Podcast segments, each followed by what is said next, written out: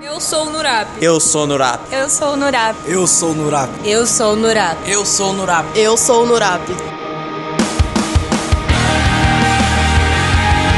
Nurap, Núcleo de Aprendizagem Profissional. Realizando sonhos e construindo o futuro. Somos todos Nurap. Aqui somos todos Nurap. Nurap, Núcleo de Aprendizagem Profissional e Assistência Social. Podcasts Nurap. Diversidade e inclusão ao alcance de todos. Conheça nossos projetos sociais e como o Nurap promove a capacitação profissional através da diversidade e inclusão social. Acesse o nosso portal nurap.org.br.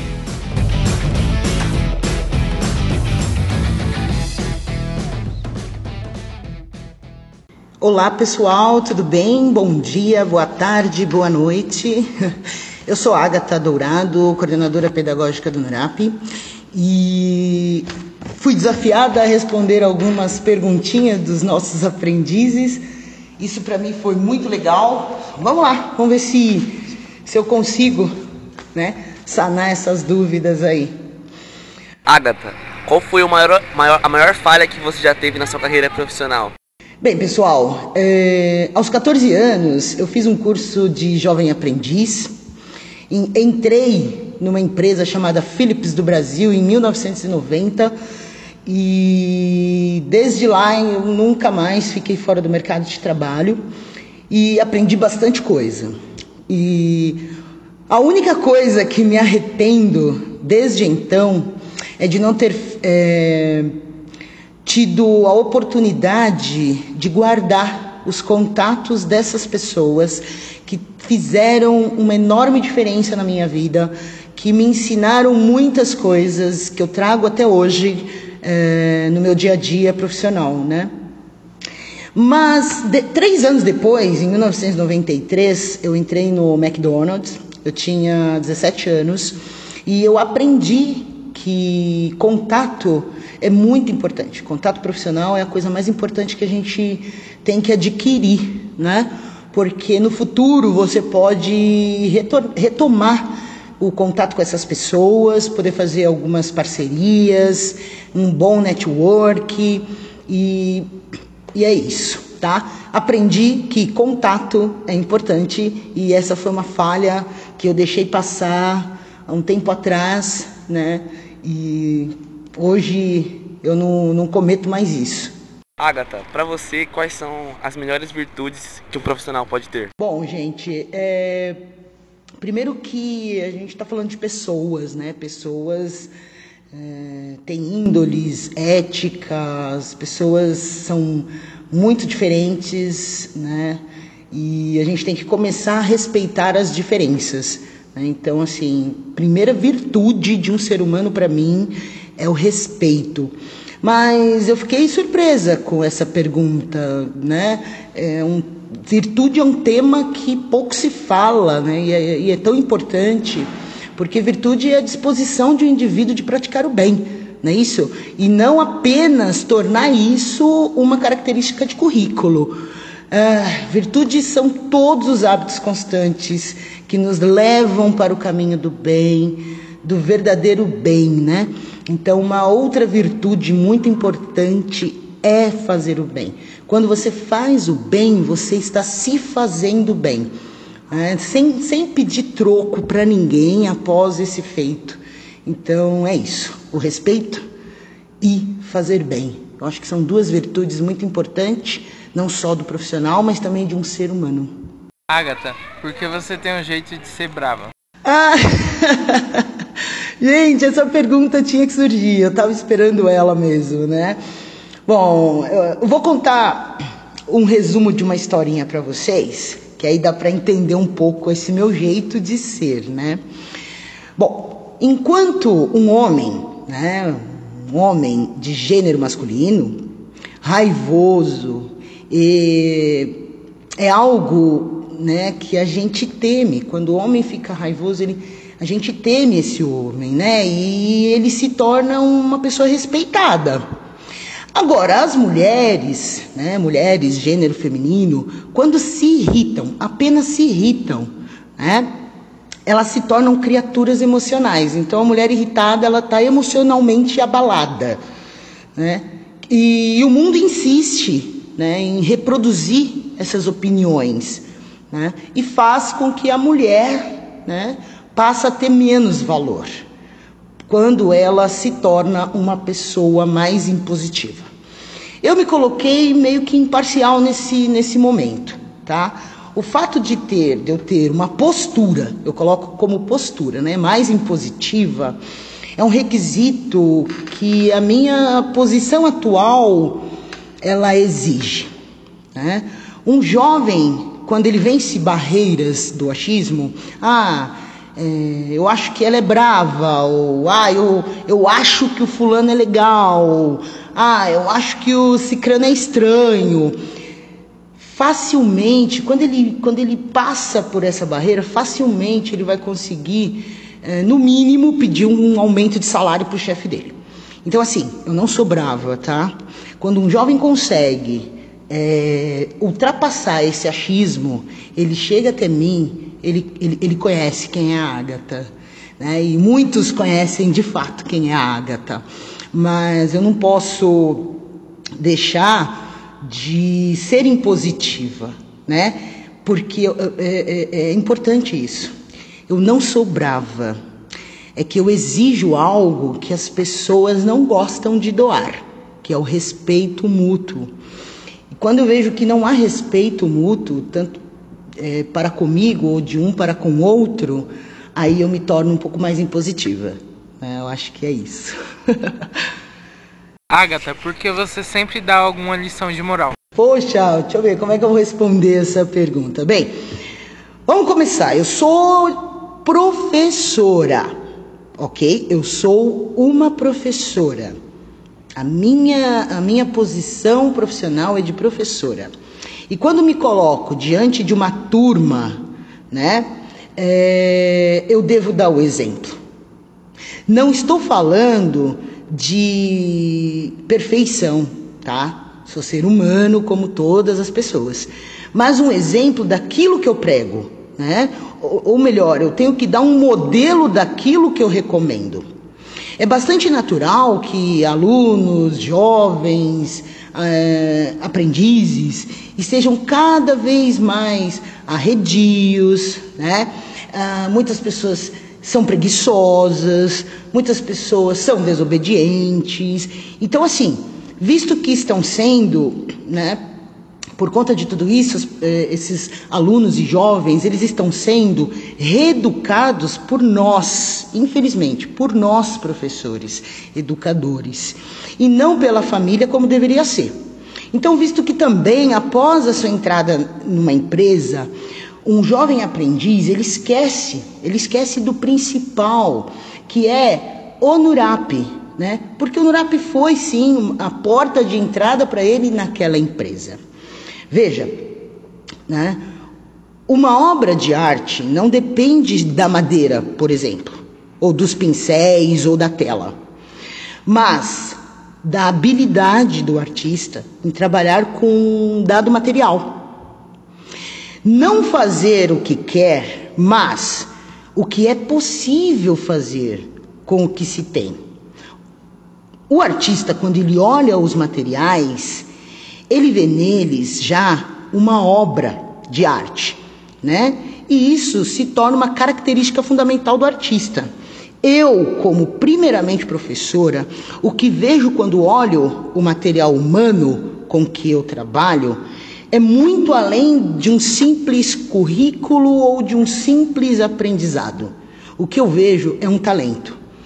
Mas esse talento precisa ser lapidado, precisa ser cuidado, precisa ser orientado.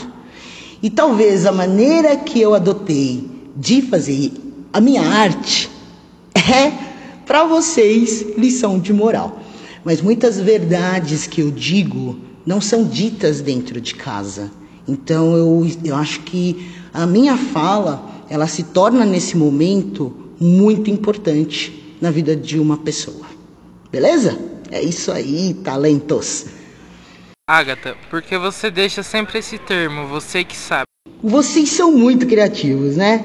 Mas é você que sabe mesmo, é, não é você que sabe, é você que sabe, né? Somos responsáveis pelos nossos atos e sabemos que cada ato que temos tem uma consequência, né?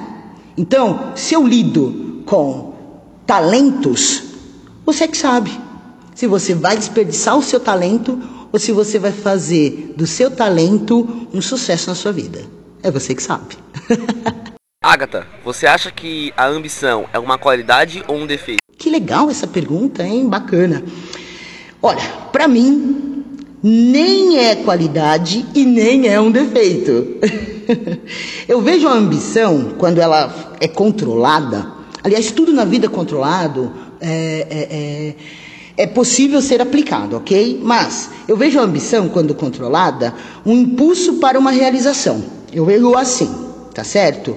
Lógico que qualquer ação descontrolada se torna maléfica para as partes. É óbvio isso.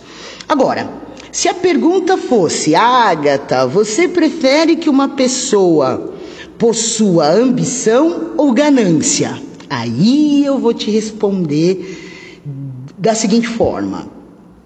É, com uma lição de moral, tá bom?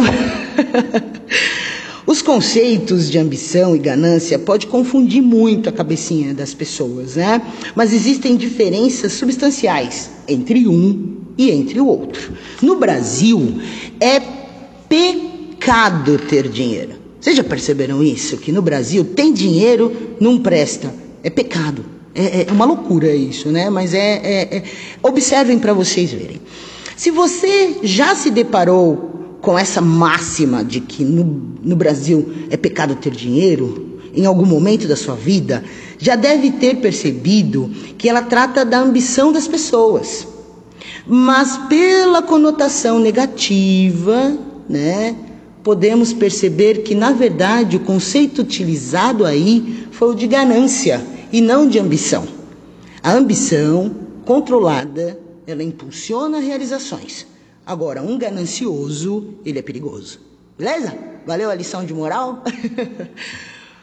Agatha, você é casada com mulher, certo? Você gostaria de ter algum filho? Ai, que lindo! Olha, galera, eu, eu, eu sempre senti dentro de mim o seguinte: quando uma mulher, mulher, ela gera uma criança e ela dá à luz a essa criança, ela vive esse filho. Ela vive. Né? Eu tomo isso porque minha mãe vive os filhos, nós, eu e meus dois irmãos.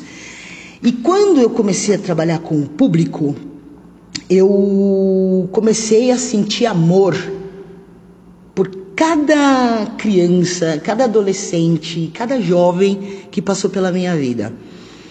Eu, eu tomei aquele amor assim para mim, cada um que passou sabe? Naquele momento que conviveu comigo, foi amado, foi amada. Então eu tomei aquele amor e falei assim, gente, como é gostoso esse amor, né? E, e, e como é gostoso saber que a pessoa sentiu esse amor também. Olha, exatamente isso. Sou casada com Andréia Brandão Dourado. Ela possui dois filhos homens, né? Um de 21 anos e o outro de 18. Eles me respeitam como uma mãe. Né? E eu e a Andrea estamos casadas há quatro anos. E nós entramos com a documentação para o processo de adoção legal em outubro de 2018. E faz um ano e dois meses que estamos grávidas de uma menina negra que pode ter de zero a dois anos. Essa gravidez que eu estou gerando é muito, muito, muito difícil porque o tempo é muito longo. Mas é, é uma gravidez muito esperada por nós, né? Eu sempre quis ser mãe, sempre. Eu sempre fui mãe. Mas eu nunca tive a vontade de engravidar. A mulher ela tem esse direito. Eu não quero engravidar, mas eu quero ser mãe. Temos o direito, sim, né? O corpo é nosso. Fazemos do nosso corpo o que bem quisermos fazer. E eu coloquei isso na minha cabeça desde os meus 15 anos, que eu ia adotar uma menina ou um menino, até então não tinha essa definição. Como a Andrea me deu dois meninos, resolvemos adotar uma menina agora, né? Eu coloquei como meta para mim, né? Desde os meus 15 anos, que aos 35 anos eu te, já estaria com, com uma filha ou com filho. Mas as coisas da vida me fizeram adiar esse projeto, né? E ainda bem, porque assim eu encontrei um, um, uma esposa com os mesmos desejos e anseios e disposta a engravidar comigo. Eu quero sim ser mãe. Beleza? Mas vou continuar sendo a de vocês também. Agatha, você tem alguém que você se inspira, um famoso ou algum parente? Ah, gente, sempre, sempre, sempre. Olha, antes de responder quem são essas pessoas, eu vou dizer uma coisa. É, somos inspirados na vida, já, né? Por nós mesmos, ok? Guarda isso. Mas, o que, que é inspiração? Né?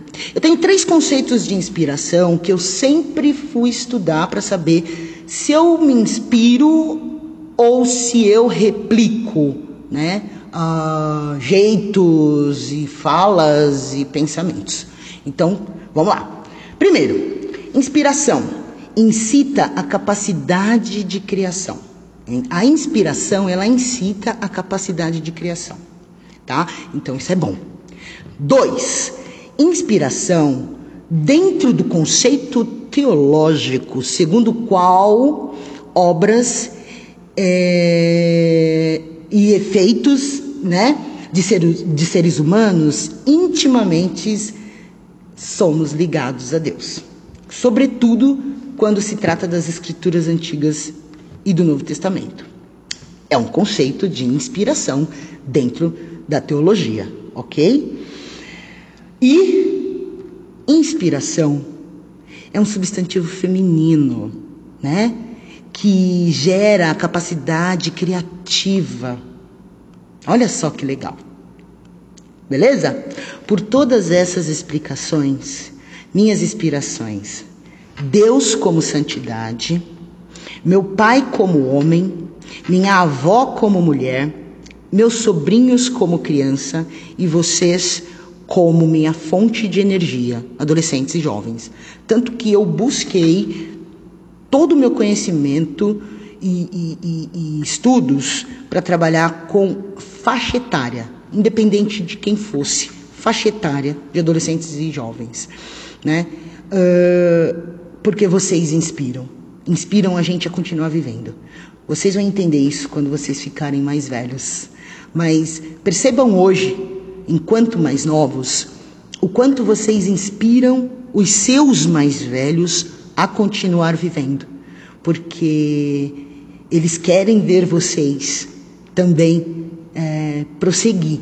Então, a inspiração é muito importante. Né? Eu me inspiro em Deus, meu pai, minha avó, meus sobrinhos, em vocês.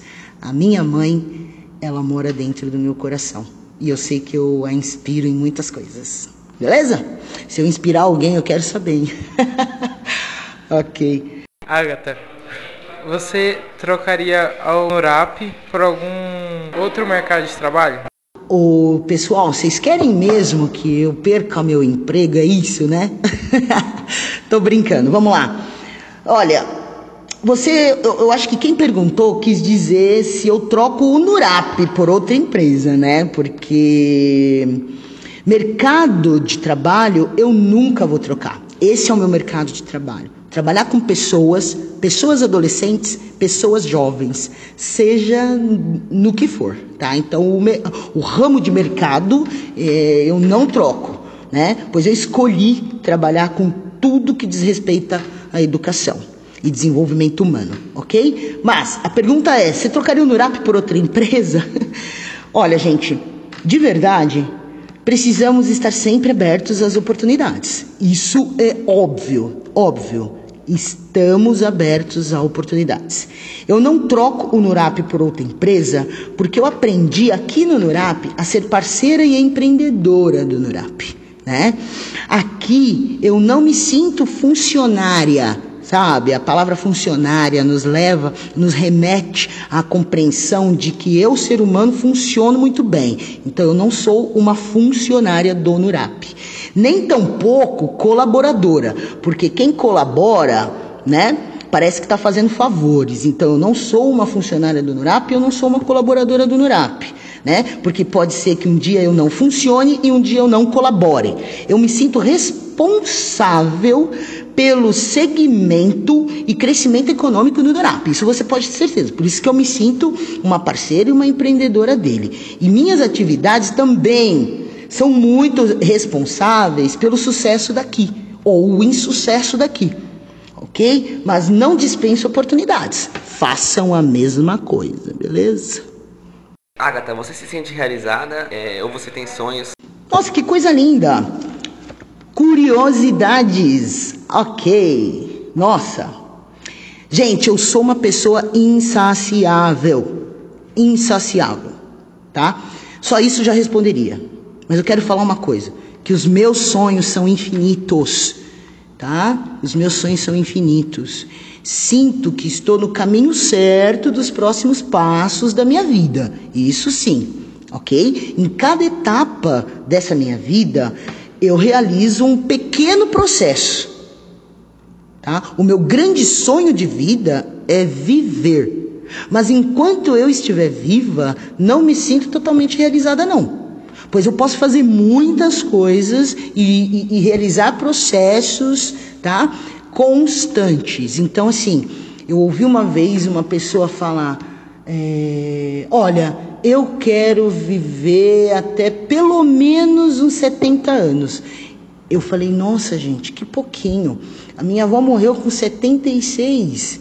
E ela tinha tanta coisa para fazer, ela podia me ver hoje aqui, sabe? Ela podia vir num café em família, eu podia usar a vida dela para dar palestra, como né, é, uma, uma, uma mulher negra, a idade que ela viveu, enfim, ela está ouvindo na plateia. Mas não, ela viveu 76 anos. Então, assim, eu quero viver no mínimo 100 anos. Nossa, pessoal, que legal. Gostei bastante das perguntas. Quem quiser, eu estou à disposição para responder outras perguntas, ok? Pode mandar. E é isso aí. Vamos perguntar. É muito bacana responder para vocês. NURAP Núcleo de Aprendizagem Profissional e Assistência Social. Podcasts NURAP Diversidade e inclusão ao alcance de todos. Conheça nossos projetos sociais e como o NURAP promove a capacitação profissional através da diversidade e inclusão social. Acesse o nosso portal nurap.org.br.